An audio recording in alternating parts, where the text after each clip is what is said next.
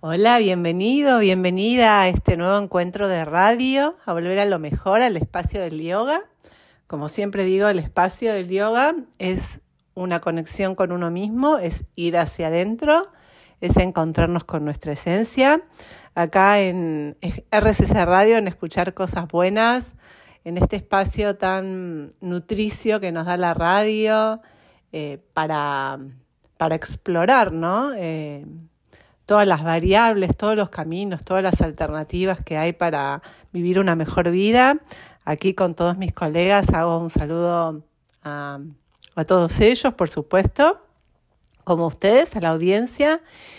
Y, llegando a fin de mes, em, quería hoy, eh, en este viaje que he hecho este último mes, ¿no? con este retiro de silencio, con, con, todo lo que se abrió con el silencio, con el texto del Bhagavad Gita que, leímos la semana pasada y hoy me gustaría entrar como más en, el entorno de la metafísica de lo que el Bhagavad Gita nos cuenta, que en realidad em, el, el, Gita es un poema, ¿no? Es un poema épico y místico que habla de la vida, de la muerte, del amor, del deber, de, bueno, de estos pueblos que se, se, afincaron en los valles del sudeste asiático, pero bueno, que hoy nosotros lo traemos acá, ¿no? A Occidente, a Argentina, y, son verdades eternas, son profundidades del alma humana, y eso nos sucede eh, siempre, ¿sí? No es que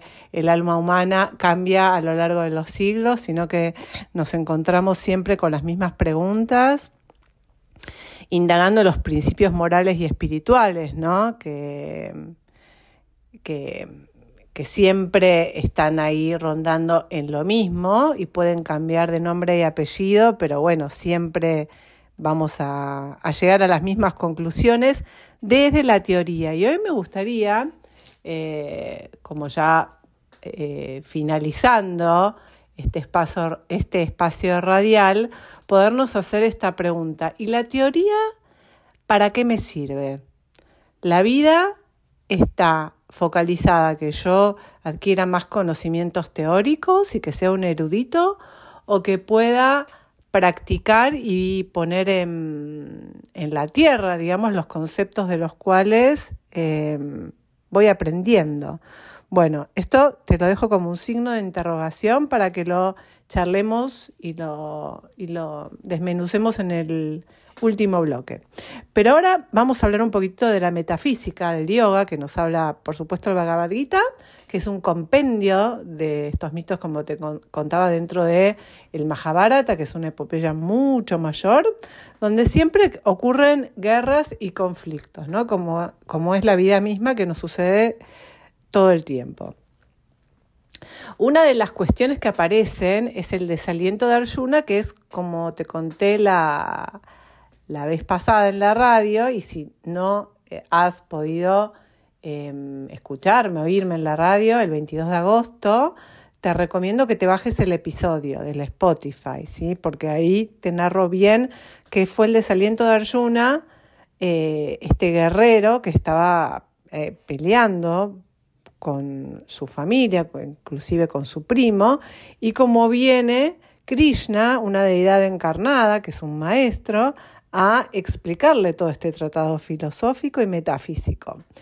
Y este desaliento de Arjuna nos pasa a todos. ¿sí? Es un lugar donde en algún momento de nuestra vida todos nos consultamos internamente qué hacer con nuestra vida, ¿no? Si seguir como estamos, si hay algo que necesita cambiar, ajustarse, eh, si estamos siendo felices con lo que elegimos o simplemente seguimos mandato.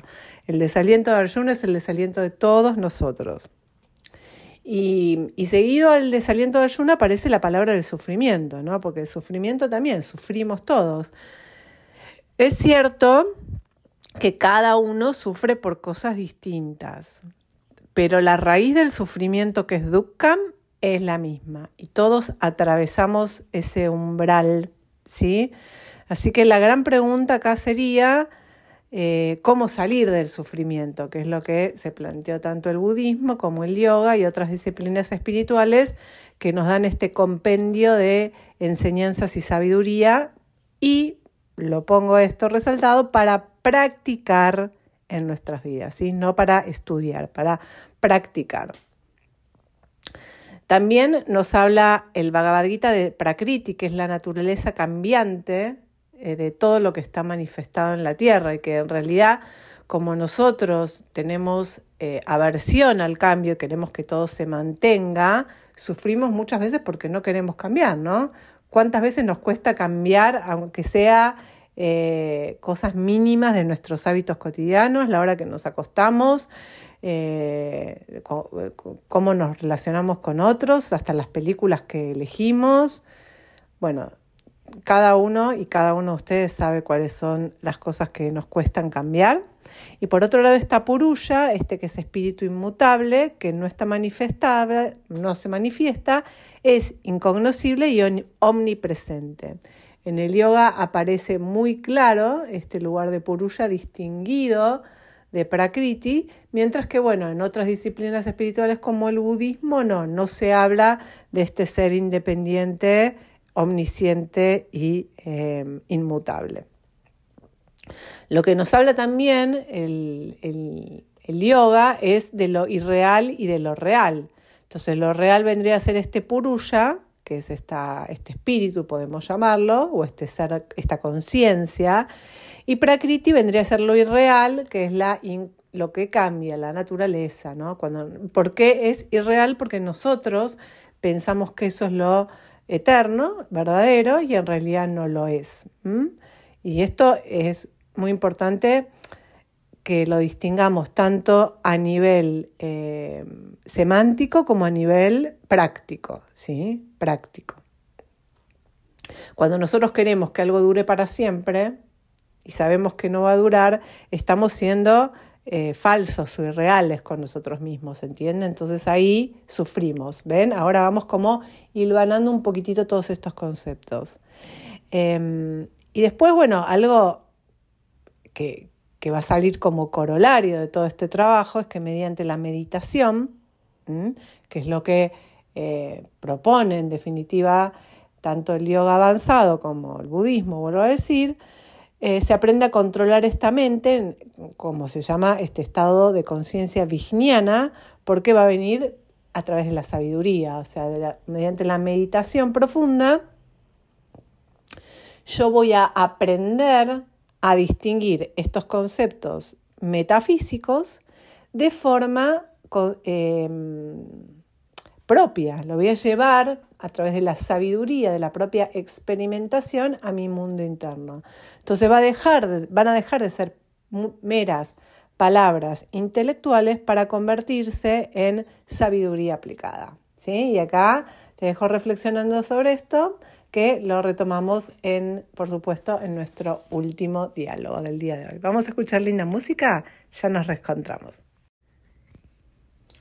Bueno, vamos a hablar otro concepto que se habla mucho, pero no sé cuánto se entiende, que nos habla el Gita, por supuesto, y, y nos hablan todas las filosofías orientales, que es el concepto del karma, en este caso karma yoga, por supuesto, porque estamos dentro del yoga. Bueno, el karma yoga vendría a ser la acción desinteresada. Y eh, en el Bhagavad Gita, Krishna le dice a Arjuna que va a encontrar esta acción desinteresada cuando vea la inacción en la acción mundana. Fíjate bien, la inacción en la acción mundana y la acción en la inacción mundana. Con lo cual la flor de loto no es mancillada por el lodo. Vamos a ahora a, entenderlo un poquito más en detalle. ¿Qué quiere decir la inacción en la acción? Yo puedo estar actuando en el mundo, haciendo todas las tareas que estoy haciendo. Por ejemplo, ahora estoy con ustedes acá en la radio. Pero cuando yo actúo no desde el ego, sino desde mi mirada puesta en la divinidad, hay una inacción por parte del egoísmo, del ego de la persona. ¿sí? Eso quiere decir la inacción en la acción. ¿Y qué quiere decir la acción en la inacción? Bueno, la inacción es la meditación.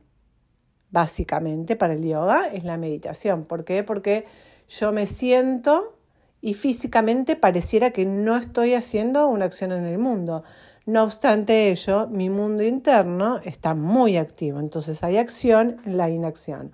Por eso esta frase me encanta, es muy controvertida porque em, el que no eh, se sentó a meditar o el que no eh, se anima a pensar de que podemos actuar en el mundo eh, sin ser egoístas, o sea, podemos actuar porque hay que actuar, no basados porque por placer o por seducción o por querer obtener algo a cambio, bueno, eh, hay una inacción en esa acción. Así que bueno, a mí me gusta mucho. Yo te lo dejo para que lo reflexiones y acordate que me podés escribir. Estoy en las redes como Cintia Prema Yoga, Cintia Prema Bromberg y, me podés contar todo lo que te parece. Esto que es, fantástico porque el Gita yo lo tengo como libro de cabecera y siempre vuelvo. Siempre la vida te da algo para reflexionar, ¿sí? Así que es fantástico. Otro punto del karma es poner el corazón puesto en lo divino, o sea, es que tiene que ver con esto, no de la inacción en la acción.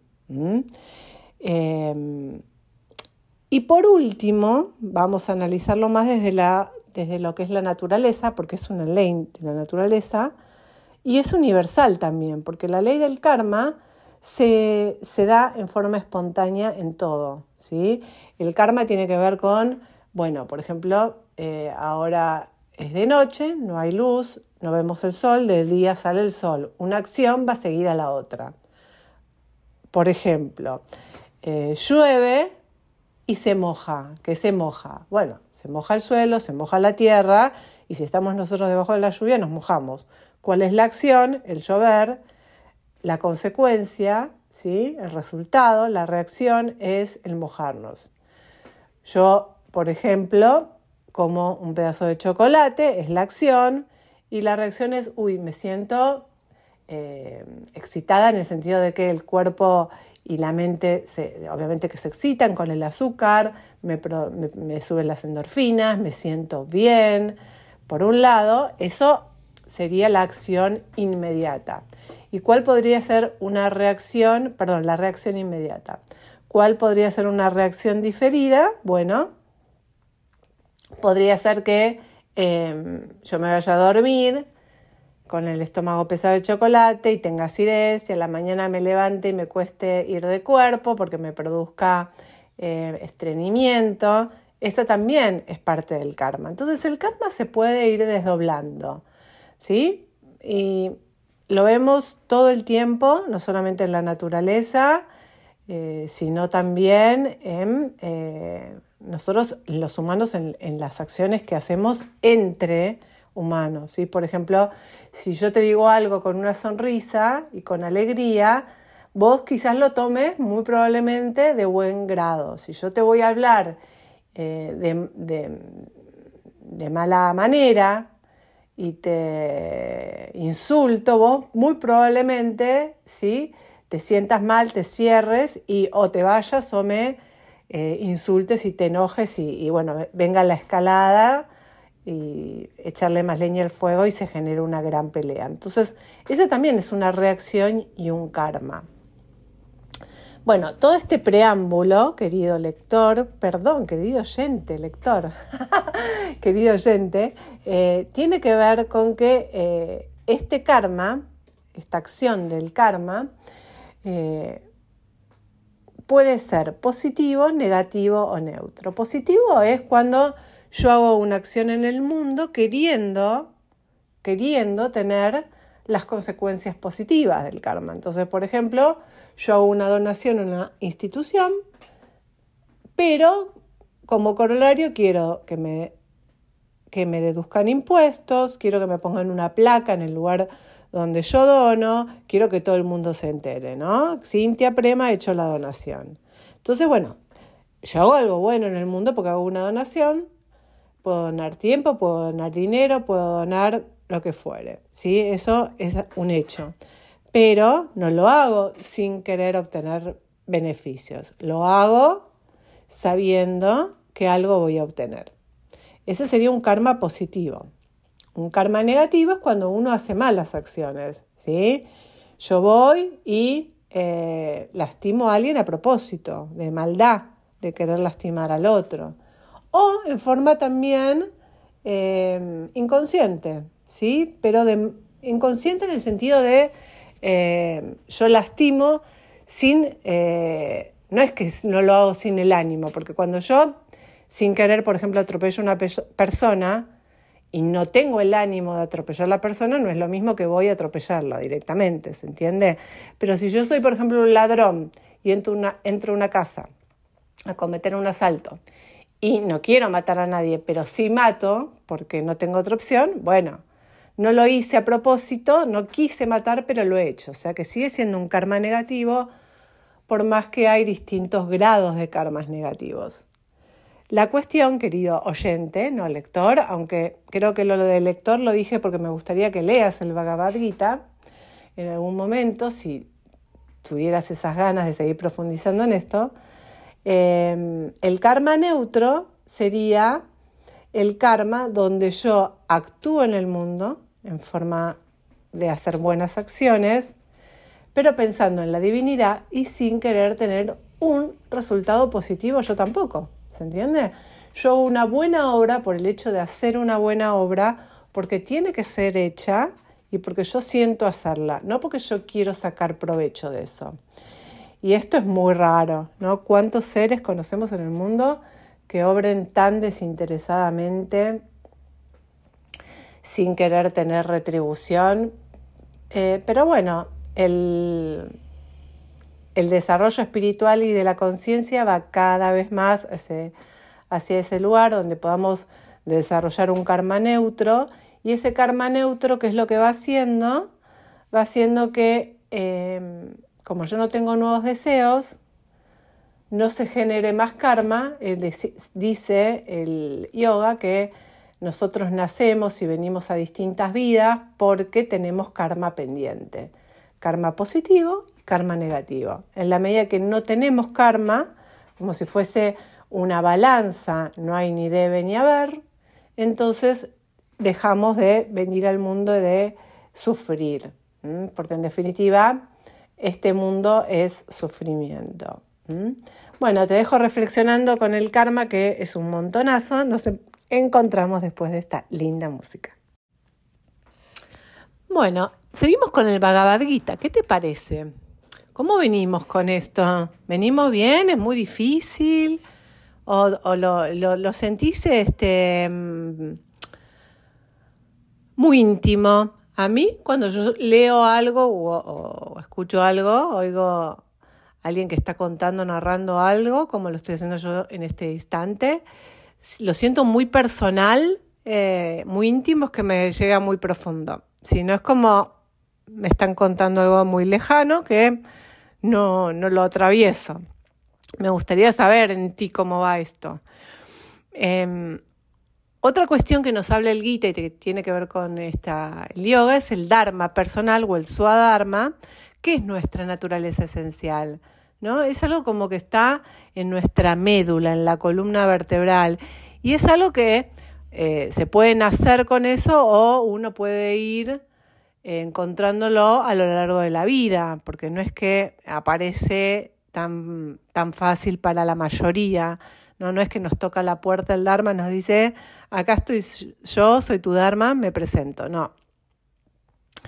Y, muchas veces nos cuesta un montón porque venimos con muchos prejuicios, muchos deberías, eh, mucha estructura familiar, eh, social, con, muchos códigos, ¿no? Entonces nos es difícil barrer todo eso hasta encontrar el Dharma.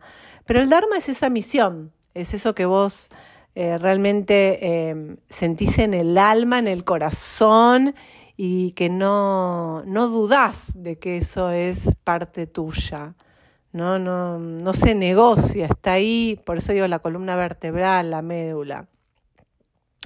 Y una de las cosas que le dice Krishna a Arjuna es de esta naturaleza esencial que es mejor morir cumpliendo el deber propio que cumplir el deber de otro, porque muchas veces nos, nos confundimos, ¿no? Pensamos que eh, nuestro Dharma tiene que ver quizás si nosotros seguimos a un maestro, es, es el Dharma del maestro, o si somos, seguimos a, no sé, a los mediáticos, pensamos que, por ejemplo, nos gusta tal persona y nos vestimos como tal persona, ¿se entiende? Estamos en un núcleo social y el Dharma tiene que ser el de la persona que es el líder y bueno, ahí estamos súper confundidos.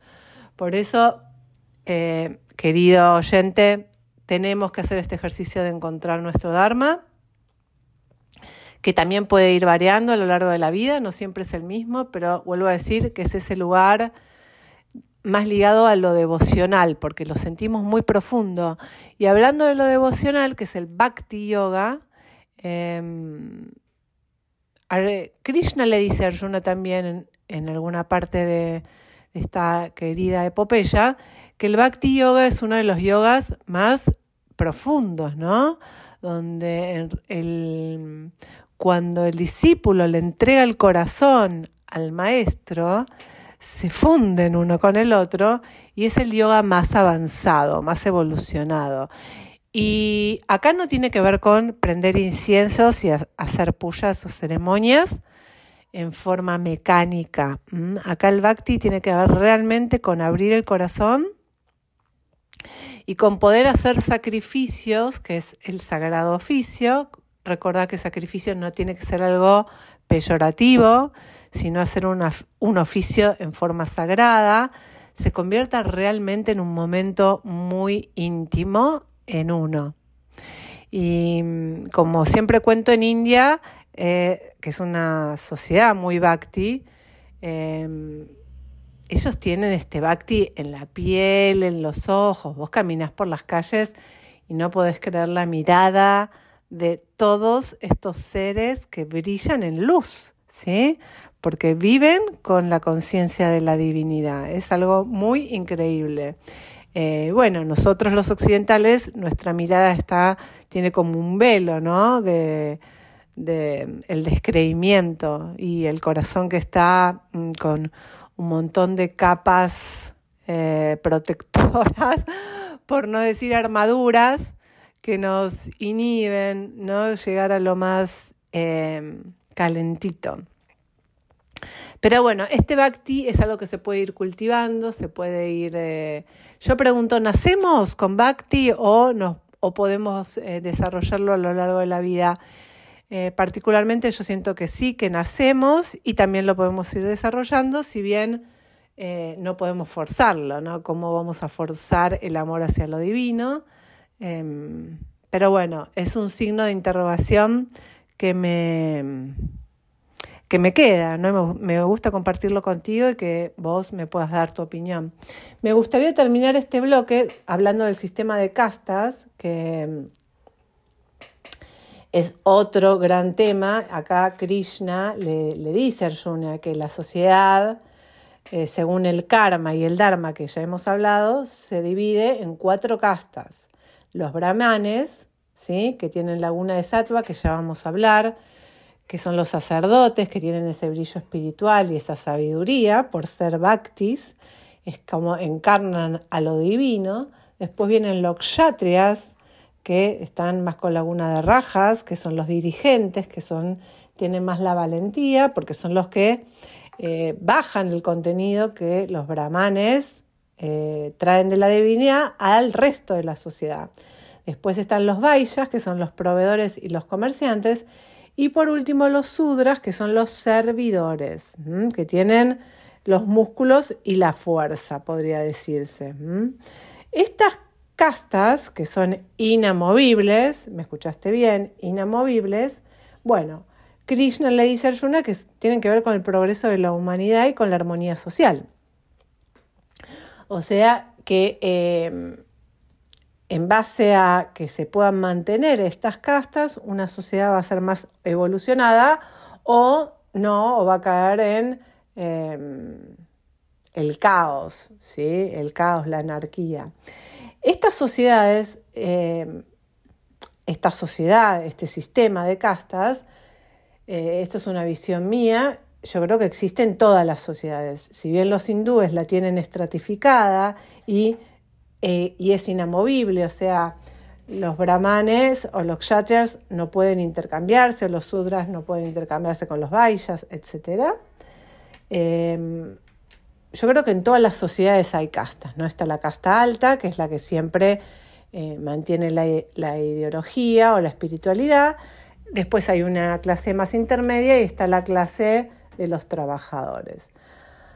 Ahora bien, en nuestras sociedades occidentales es verdad que no están tan estratificadas formalmente, no, no, no tienen esta, esta cuestión, em, sí, formal, por decirlo de una manera, pero existen, ¿no? Como una persona de clase baja puede llegar a clase alta, puede quizás llegar a ganar mucho dinero, pero de ahí a que la clase alta, como también se dice ahora las castas, ¿no? En este momento preelectoral, acepten a, una persona que va subiendo a través de eh, el dinero no es tan fácil, porque no es solo el dinero lo que se accede a las castas, ¿sí? Vuelvo a decir lo mismo.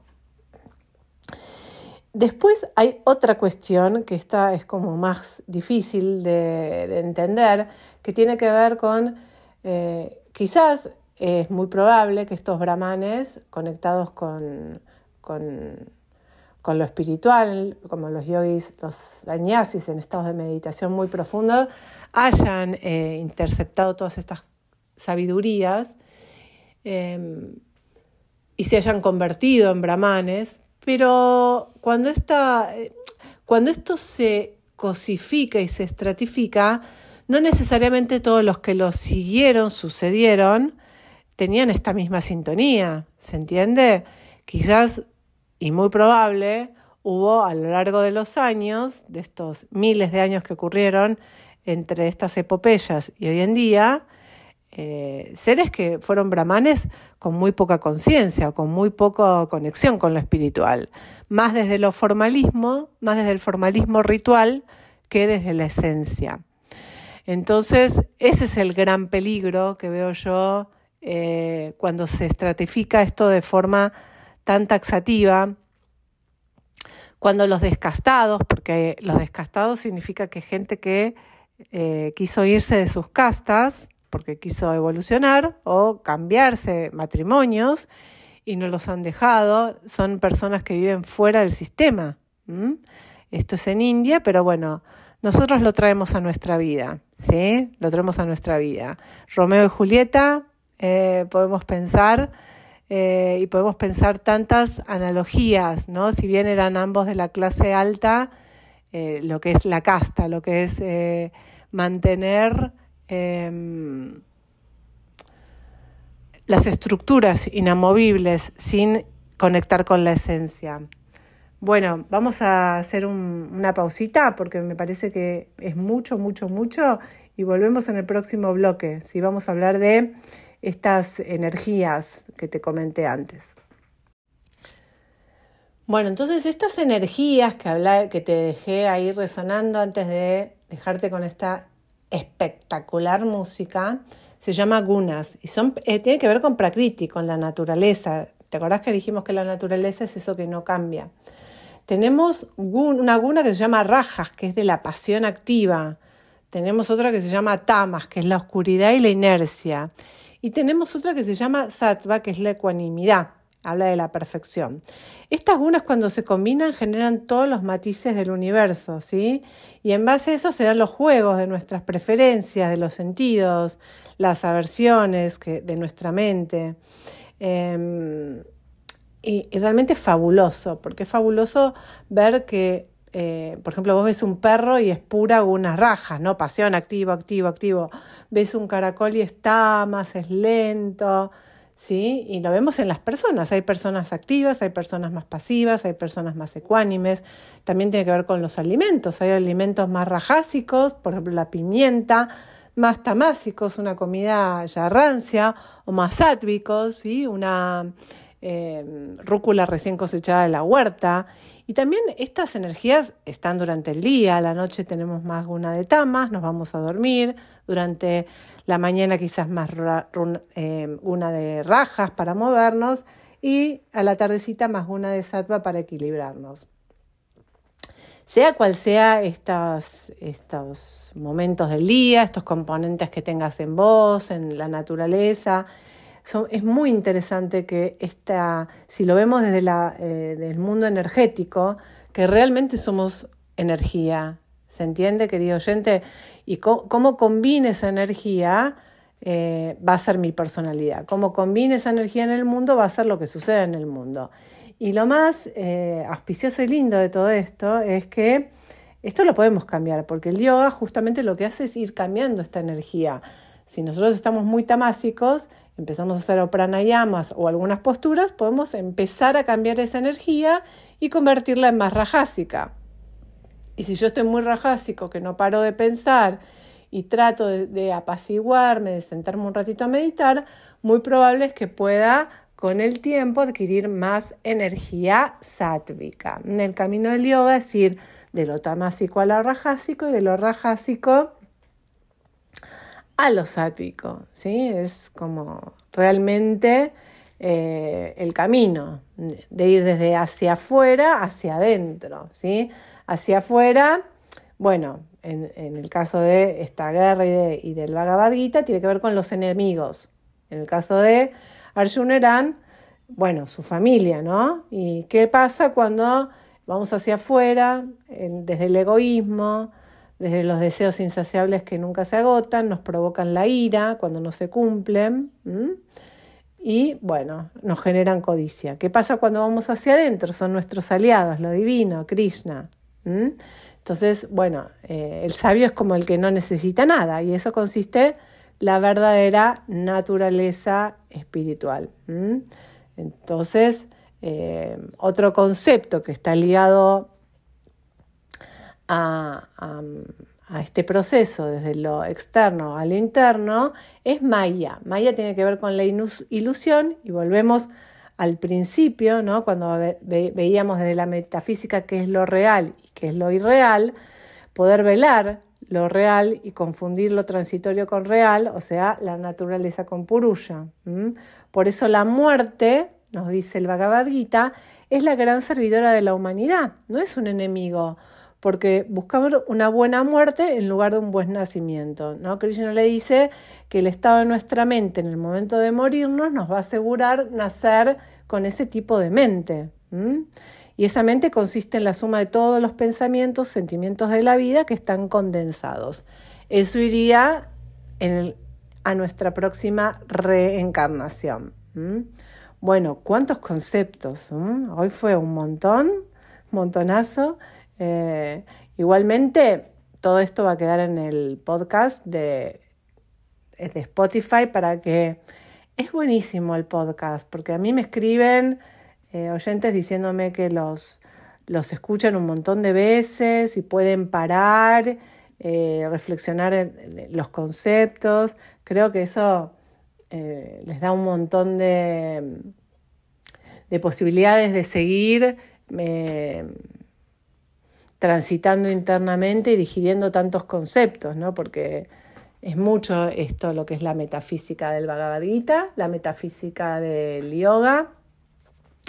Y bueno, ahora volvemos, vamos a cerrar con la primera pregunta del día de hoy, y no porque sea un concurso, sino porque realmente me interesa que eh, puedas entender que el yoga es un sistema práctico y que necesitamos practicar todo lo que vamos aprendiendo si no, no nos sirve de nada y almacenar conceptos en nuestra mente que ocupan lugar, casilleros que nada eh, nos dan como beneficio en este crecimiento. El yoga es una práctica para crecer, para evolucionar espiritualmente, para eh, amarnos más, aceptarnos más. Y si nosotros no entendemos en la práctica todo esto, querido oyente, de nada sirve. Así que un poquito de práctica es un montón, mucho más que leer, leer, leer y leer.